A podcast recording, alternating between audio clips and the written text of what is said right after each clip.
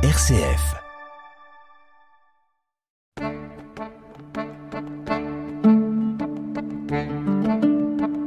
Cogiteo avec le père Jacques Versanger.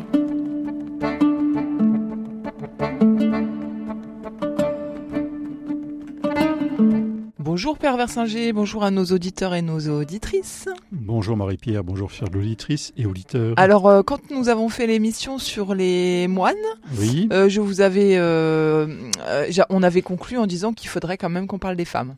Mhm. Alors du coup, nous revenons aujourd'hui en deuxième, en deuxième en saison deuxième séance, absolument. sur les, les ordres féminins. Voilà, donc euh, si- c'est comme ce que vous nous aviez fait sur les hommes était fort intéressant. Je me disais que vous pouviez peut-être euh, euh, réitérer sur les sur les femmes, en sachant que les ordres féminins, euh, j'ai j'ai quand même l'impression qu'à chaque fois ils ont été un peu, enfin, ils- c'est c'est d'abord des hommes qui ont fondé et ensuite des femmes qui ont imité un peu, non? Euh, oui, en partie, c'est-à-dire que c'est bon, c'est une histoire complexe, euh, sachant que le, il n'y a pas de symétrie réelle entre ordre masculin et ordre féminin. Hein, c'est-à-dire que le, dans, dans, dans, dans, dans, l'Antiquité et jusque récemment et jusqu'encore maintenant, d'ailleurs, un certain nombre de, lieux et de civilisations, on considère que les, les hommes ne peuvent pas euh, ne, peuvent pas enfanter, les hommes ne peuvent pas donner la vie au sens large du terme, donc euh, ils peuvent euh, ils peuvent se consacrer à d'autres choses, alors que mais pas à ça. Donc, il faut bien que les femmes s'occupent de, euh, ben, ben, de donner des enfants, de, d'élever les enfants, etc. Parce que, euh, non pas pour une question de supériorité, infériorité, mais parce que ça semble euh, le plus logique et le plus naturel. Bon, alors après, on peut débattre de tout ça. hein. Je ne suis pas en train de développer une, une, une, une thèse machiste, mais d'expliquer pourquoi Il n'y a pas euh, a réellement de symétrie et euh, ça, ça- ça vient de très loin. Par exemple, en Israël, on, on ne sacrifie que des mâles. Alors, euh, tout simplement parce que les, les, les- Ils sont infertiles. bah, euh, ils sont fertiles, mais pas de la même manière. C'est-à-dire que on- les, les, les Hébreux et- ont, ont- ont vite compris que si vous aviez 90 brebis et, et un, un bélier, vous auriez des agneaux, et que si vous avez 90 béliers et une brebis, ça allait pas le faire. Hein, bien donc, globalement, euh, on, on va sacrifier très facilement le, le mâle. hein, c'est toujours précisé, d'ailleurs, tu prendras un agneau mâle, etc., un taureau, etc., et, et pas les femelles, parce que euh, tout simplement, elles, elles, elles sont productives. elles- voilà, elles portent du fruit. Hein, si- là, c'est pas possible autrement. Mais pas pas les moniales. Alors, après, après, il va y avoir une, euh, une, autre, euh, une autre logique, c'est-à-dire que dans la, la, la spiritualité chrétienne, la, il faut porter du fruit, il faut enfanter, mais que c'est un enfantement spirituel et que du coup, la question ne se pose plus tout à fait de la même manière, c'est-à-dire que aussi bien, euh, par exemple, Saint Paul pourra dire, mes petits-enfants, vous que j'ai enfanté dans la douleur et que je continue à enfanter, c'est-à-dire que l'enfantement étant spirituel, euh, les hommes sont féminins, si je puis dire, Mhm. ou, ou les femmes masculines. Enfin, euh, ce n'est, il n'y a plus. Ce qui a été pratiquement une obsession en Israël, le problème de la continuité de la race. La, question ne se pose plus tout à fait euh, dans, les mêmes termes, et du coup, euh, il devient euh, pensable d'avoir des femmes qui ne soient pas épouses et mères de famille. Euh, ce qui existait d'ailleurs, euh, je dirais déjà à travers ce qu'on appelait les, oui, Vestales, par les exemple, Vestales. Mhm. mais les Vestales étaient l'épouse du, euh, supposée du dieu, et si j'ai bonne mémoire, les Vestales, au bout d'un certain temps de service, quittaient ce service et pouvaient se marier. hein. Mais donc là, euh, dans le christianisme, on, on- on estime qu'effectivement, s'il est normal et même souhaitable de se marier, le fait de ne pas se marier euh, n'empêche pas d'être euh, euh, d'être d'être mère ou père, et le Christ qui lui-même ne s'est pas marié est l'exemple de, l'homme qui finalement a porté du fruit. Hein. Mais c'est- étonnant parce qu'on a on n'a pas du tout parlé de cet aspect dans l'émission sur les hommes Euh, et, et du coup euh, euh, et on a quand même l'impression que la, la figure féminine elle appelle forcément ce genre de, de Euh, considération. quoi. Oui, pa- parce que, euh, parce que les, les hommes, la question ne se pose pas. Quand un homme ne se marie pas, il ne se marie pas. Point. Euh, voilà. Et que quand une femme ne se marie pas, ben, il n'y a pas d'enfant. Mm. Et la, la, la question va de la continuité de, la vie se pose. Alors, par ailleurs, les hommes qui ne se marient pas euh, dans, dans les premiers temps du christianisme euh, sont aussi l'image de celui qui euh, a dompté les passions de la chair exactement à l'image des philosophes de la Grèce antique, les stoïciens, Socrate. On ne, voilà, l'homme qui ne se consacre pas aux tâches, euh, j'allais dire, euh, ménagères, aux tâches de père, famille, etc., pour se consacrer totalement à la philosophie. Il y a un peu de cette idée-là aussi pour, pour, les, pour les hommes. hein. Mm. Alors, donc, résultat de l'affaire, euh, donc, comme vous savez, il va y avoir de, dans un premier temps, de toute façon, il n'y a pas plus de moines que de moniales, parce que les questions qu'on a évoquées avec euh, les, les pères du désert, euh, Oui, en Thébaïde, on, on est dans les années euh, 300 et quelques. C'est-à-dire que le premier siècle du christianisme, la question ne se pose pas. Absolument hors de question d'imaginer même des ordres monastiques. Par contre, lorsque les persécutions cessent, effectivement, Et que la, la foi peut s'établir d'une façon plus, on va dire, euh, oui, euh, plus, plus normale, logique, enfin, Oui, puis- organisée. Oui, puis avant, quelqu'un m'aurait dit au premier siècle, oui, je veux de tout donner pour le Christ, je suis prêt. Euh, Bah, bah, il n'y a pas martyr, compliqué, donc, tu, euh, so- oui, tu voilà. sors dans la rue, puis tu dis que t'es chrétien, Tu, t'inquiète sors pas, ça tu va vas vite dans la fosse au lion. Voilà, ça va vite s'arranger ton truc. Ouais. Par contre, dans les années 300, tout à coup, le christianisme devient très rapidement religion tolérée par l'État, mais, euh, mais on- très très rapidement après, religion de l'État. mhm. Euh, ben, ceux, et on devenait chrétien pour certains parce que c'était bon pour la carrière, tout autant que euh, 20 ans avant, c'était très mauvais pour la carrière. Ouais, d'accord. Euh, ben, certains donc se consacraient totalement à, à Dieu. Hein Oui, pour, euh, par souci d'ascétisme, on l'avait vu. Oui, de, de, de sens de sacrifice, etc. Et donc, des, des, des moniales, enfin des, des femmes, Des femmes ont, vont vouloir vivre cela. Mais, euh, par exemple, euh, Scolastique, qui est la, la sœur de Saint-Benoît, Mhm. Hein c'est-à-dire que c'est souvent des affaires familiales. Et donc les, les sœurs, euh, le- vont, les, les amis vont, vont vouloir vivre ça. Alors qu'est-ce qui va se passer? Eh bien, c'est qu'elles vont s'installer généralement pas très loin d'un monastère d'hommes. Alors pour euh, certainement plusieurs raisons. Une raison de, de protection aussi. Parce qu'évidemment, euh, si vous avez un groupe de 3-4 femmes en race campagne, pendant la, la paix romaine, ça va bien, mais ça va vite se, se gâter. hein. Et, et- et également parce que elles veulent euh, Avoir la messe. exactement. Mm. Euh, Il y a ce problème. C'est-à-dire, les, les- seuls, seuls les hommes peuvent être prêtres et seuls les prêtres peuvent dire la messe. En- encore au moment où je vous parle, on verra Oui, bien demain, oui. mais pour l'instant, c'est comme ça. Et du coup, les monastères d'hommes vont être assez euh, fréquemment doublés d'un monastère féminin. Hein Alors, ça peut être. Euh, C'est variable selon les formes, y, compris les formes qu'on appelle de béguinage, c'est-à-dire des femmes qui finalement se retrouvent entre elles avec une certaine liberté, qui ne font pas forcément des, des vœux, mais qui, se, qui sont dans l'entourage d'un monastère. hein. Et euh, Mais quel intérêt, ça?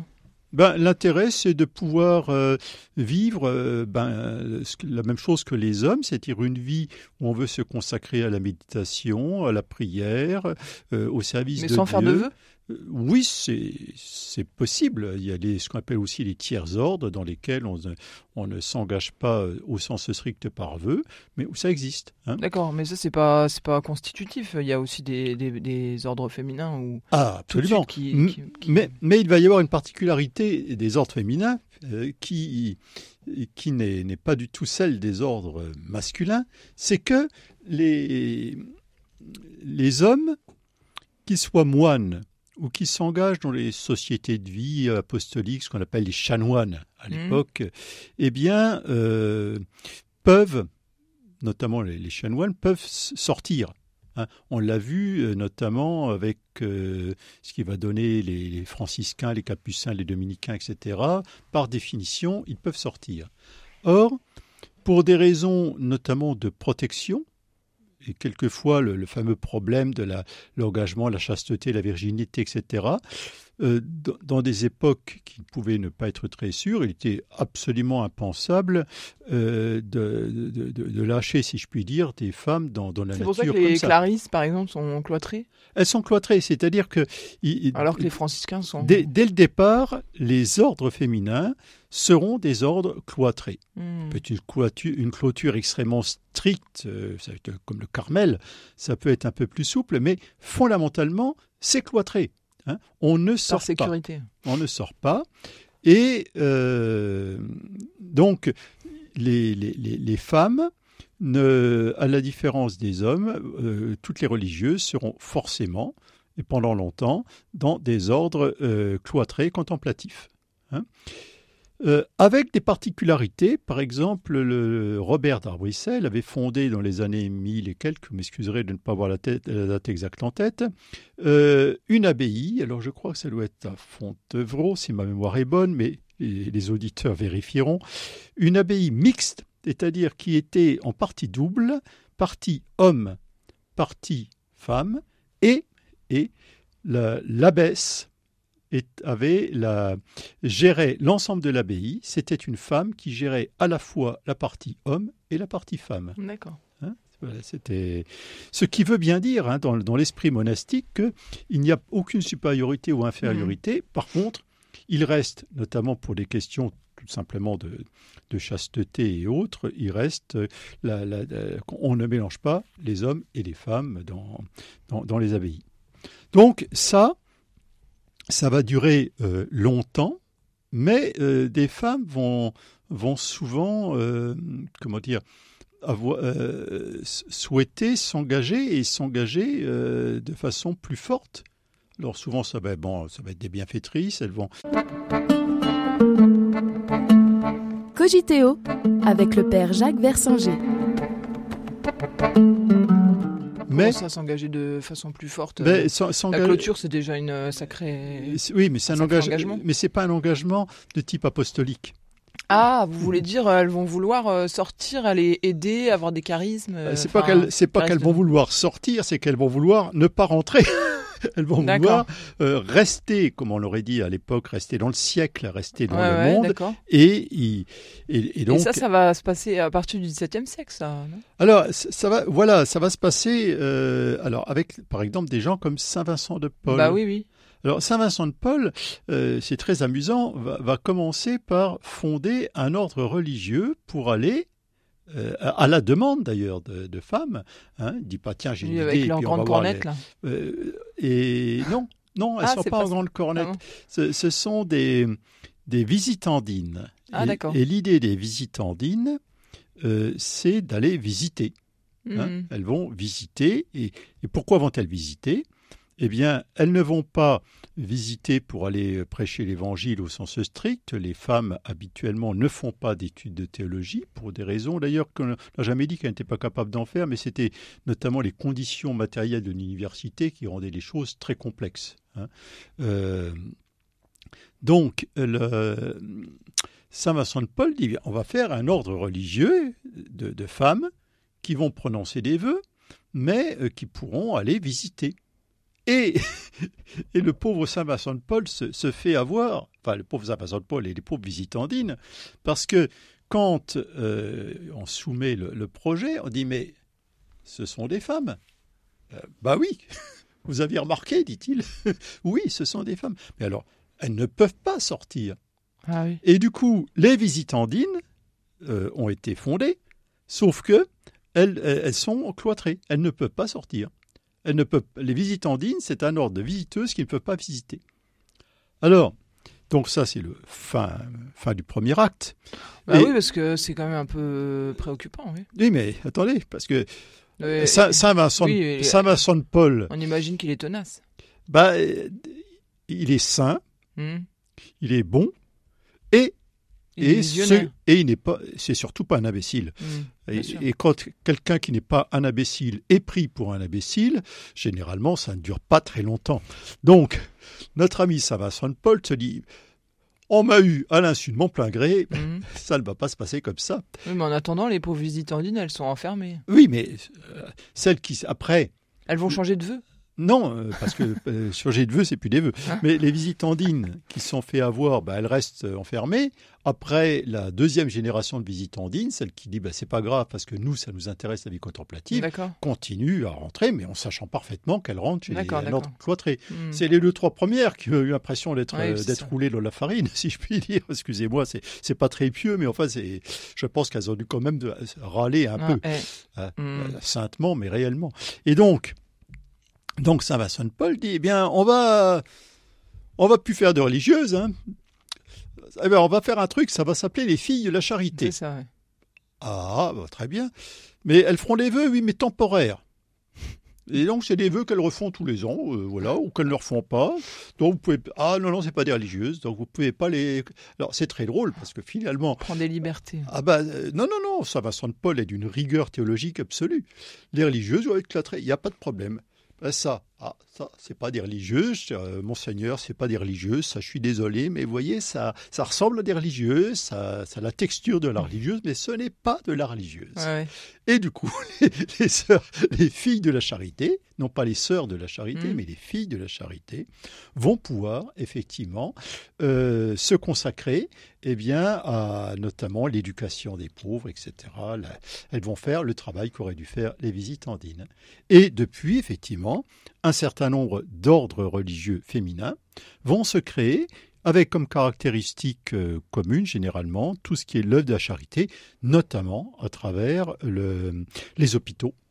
Il va y avoir énormément de religieuses qui vont euh, desservir des hôpitaux. Et Plus, les- plus et- que des hommes, alors et l'éducation des filles. Oui, oui, il, a- il va y avoir beaucoup.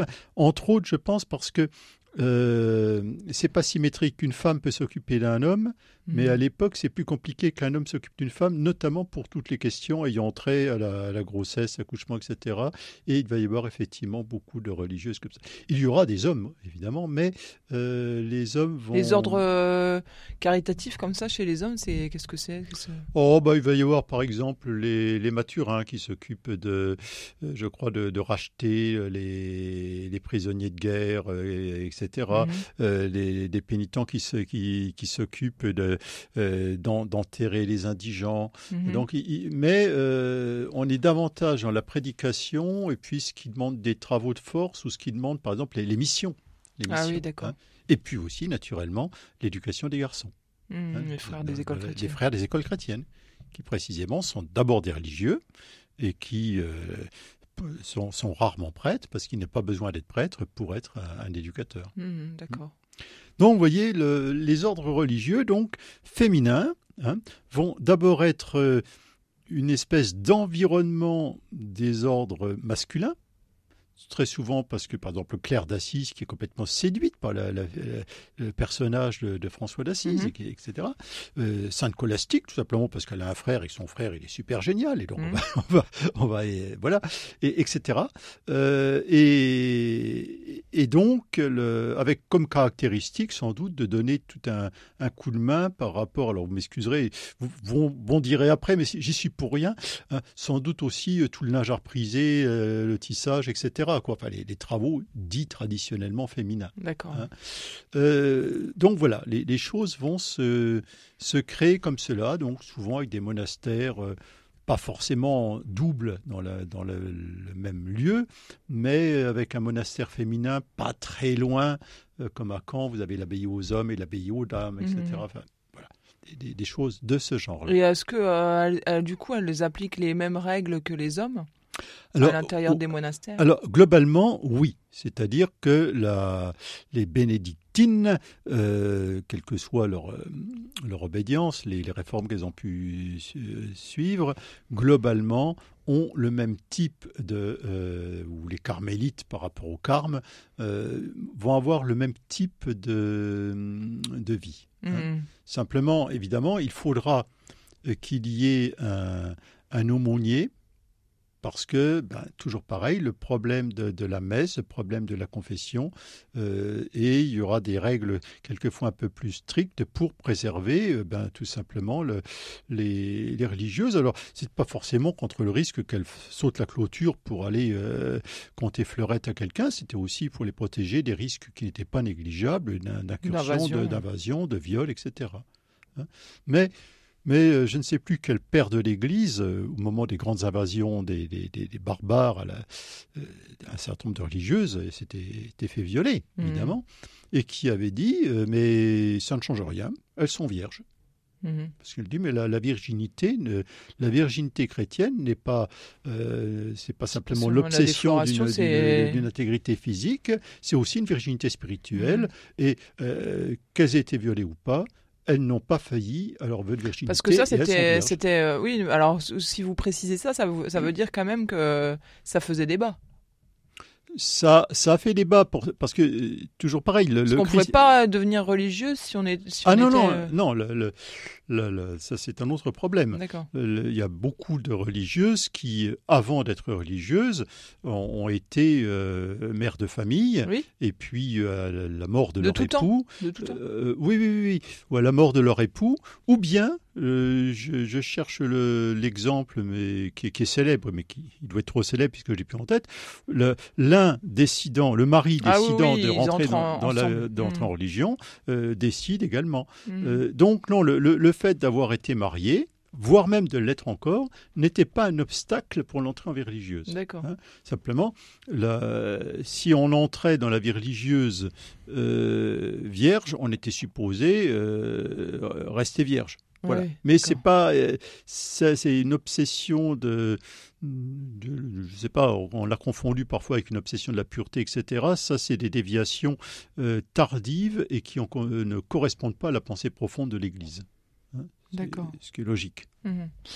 Alors, euh, euh, on n'en a pas parlé à l'occasion des hommes parce qu'on n'a pas, on n'a pas eu, euh, enfin, de l'émission sur les ordres religieux masculins parce mhm. qu'on n'a pas eu le temps.